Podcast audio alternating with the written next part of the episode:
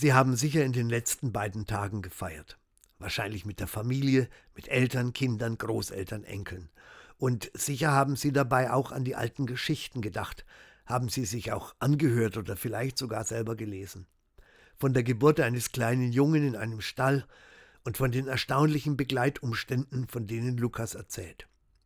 Ich weiß, dass das einerseits einfach eine Geschichte ist, ausgeschmückt mit allerlei wunderbaren Geschehnissen. Andererseits, was da geschehen ist, das ist ja selbst so wunderbar, dass man da schon eine Menge drumherum erzählen muss, um das so richtig deutlich zu machen. Denn da wurde ja Gott Mensch. Und das geht eigentlich gar nicht. Jedenfalls nicht bei Juden oder Muslimen.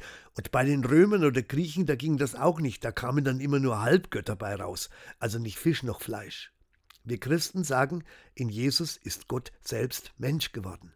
Einer von uns mit allem drum und dran.